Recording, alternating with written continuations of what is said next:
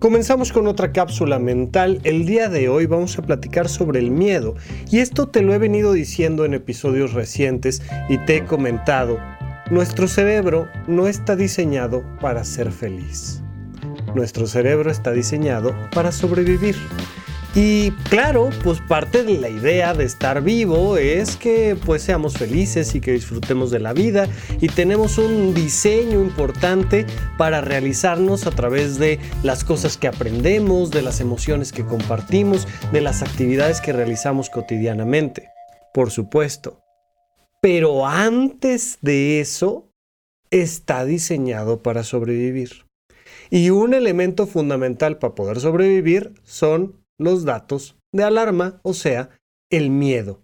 Tenemos un sistema de alarma natural. Mira, nuestro cerebro está diseñado de la base hacia la corteza, de abajo hacia arriba, de atrás para adelante. Y la parte más baja de nuestro cerebro está diseñada meramente para respirar, para que nuestro corazón pueda estar funcionando adecuadamente. Y arriba de esa parte más básica de nuestro cerebro está el sistema de alarma. Nuestra amígdala que se conecta con la ínsula y que activan sistemas de defensa que hacen que ante un ruido, algo que nos sorprenda, de repente, imagínate, estás, eh, esto lo puedes ver mucho en internet, ¿no? Las reacciones de miedo que tienen las personas. y de repente cierras una puerta y ahí donde no se supone que debe de haber una persona, está tu hermano haciéndote una broma o está tu pareja con una máscara o algo así. Y la gente brinca y ves cómo el sistema está diseñado para salir corriendo, para meter un golpe, para... Es normal, porque pues la idea es que si de repente te encuentras a un depredador, cosa que ya hoy en día pues, nos pasa poco hablando de temas de cocodrilos o leones o cosas por el estilo, pero que nos sigue pasando en la vida cotidiana, que de repente te puedes, puedes voltear y un auto casi te atropella o una bicicleta o, o alguien te quiere hacer daño, bueno, pues hay un sistema que se prende automáticamente. Ese sistema está diseñado para que podamos seguir viviendo. ¿Cuál es el problema? que es muy sensible y que en general entonces los seres humanos solemos tener miedo de más. Más que decirte yo cuál es la diferencia entre el miedo real y el miedo imaginario, que a mí en realidad esa clasificación del miedo no me gusta, porque todos los miedos son reales o más bien todos los miedos son imaginarios, aun cuando estás frente a una situación real de riesgo, real entre comillas, pues hay una decodificación de la situación que te hace imaginar que eso se puede poner más grave de lo que está. Entonces, no me gusta porque no me sirve mucho que las personas anden distinguiendo entre el miedo real y el miedo imaginario, porque muchas veces eso te lleva a creer que miedo real es bueno, correcto, normal y miedo imaginario es inadecuado, hay que tratarlo, hay que resolverlo. Y no es así. El miedo, sea real o sea imaginario, dependiendo de cómo lo quieras clasificar, te hace daño cuando excede el tiempo o la intensidad. Cuando el miedo dura demasiado tiempo, no importa si es real, te hace daño. Por ejemplo, eh, hubo unas personas en el 2017, em, estudiantes de, de una universidad famosa aquí en Ciudad de México, y tuvimos un sismo en el 2017 y estuvieron atrapados en un elevador durante varias horas.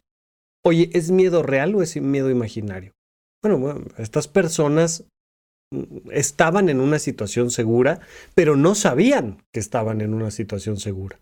Si había sucedido algo real, había temblado y se habían afectado de manera importante las instalaciones donde ellos estaban.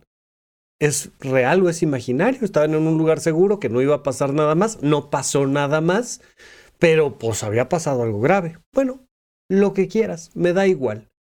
El problema es que duraron mucho tiempo en una situación de estrés, en una situación de miedo, en una situación de ansiedad.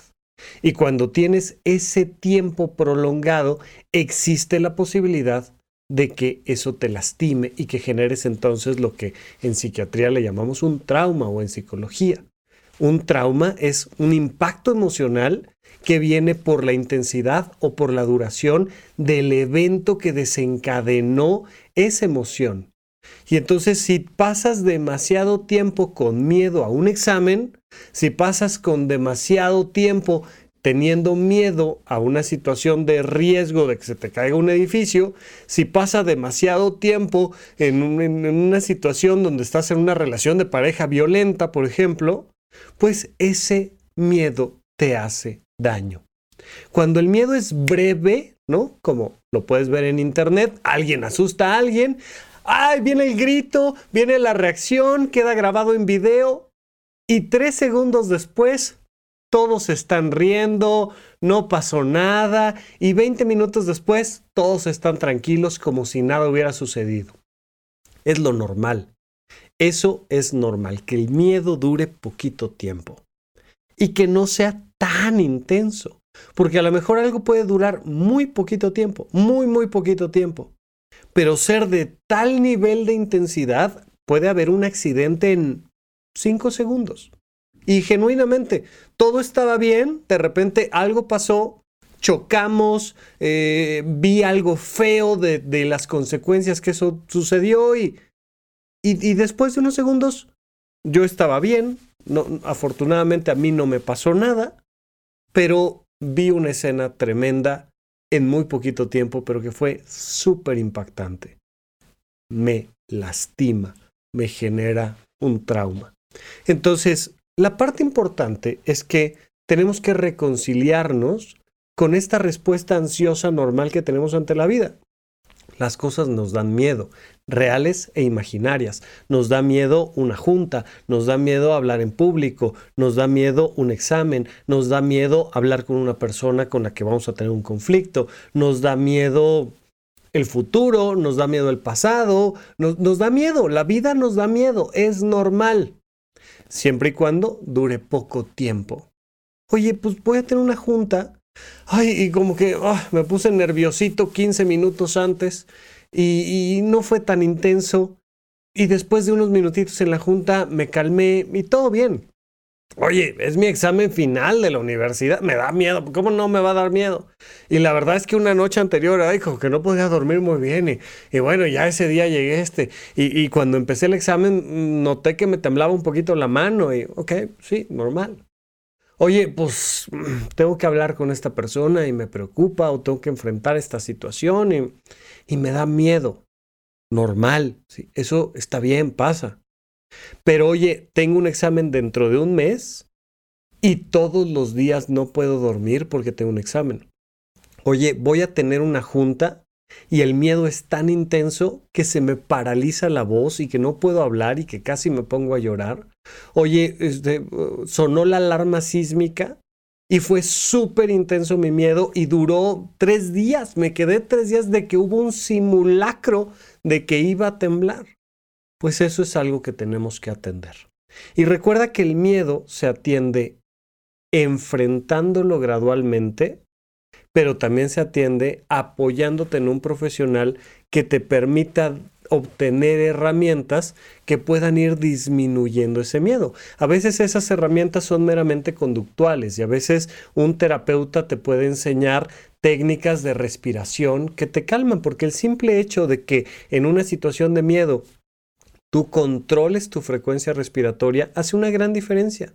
Respirar despacio, respirar profundo, respirar con tranquilidad, baja el miedo.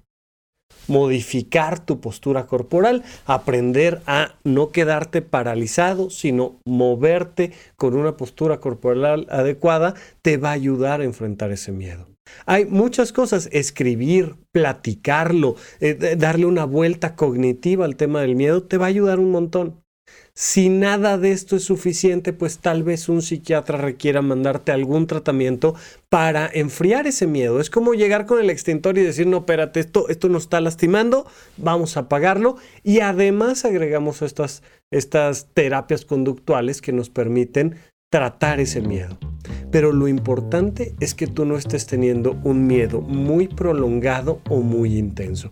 Si es así, atiéndelo. Fuera de eso, el miedo es normal, es parte de nuestra vida y está bien, tenemos que aprender a vivir con un poquito de miedo.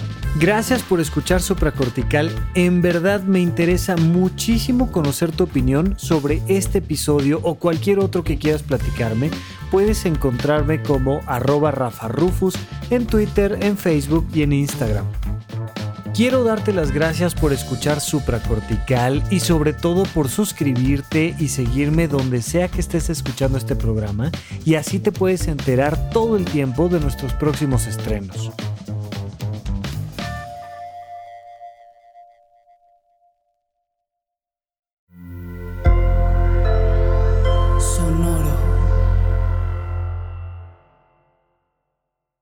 With the Lucky Land slots, you can get lucky just about anywhere. This is your captain speaking. Uh, we've got clear runway and the weather's fine, but we're just going to circle up here a while and uh, get lucky.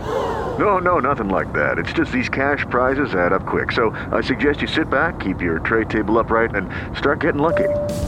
Play for free at LuckyLandSlots.com. Are you feeling lucky? No purchase necessary. Void where prohibited by law. 18 plus terms and conditions apply. See website for details.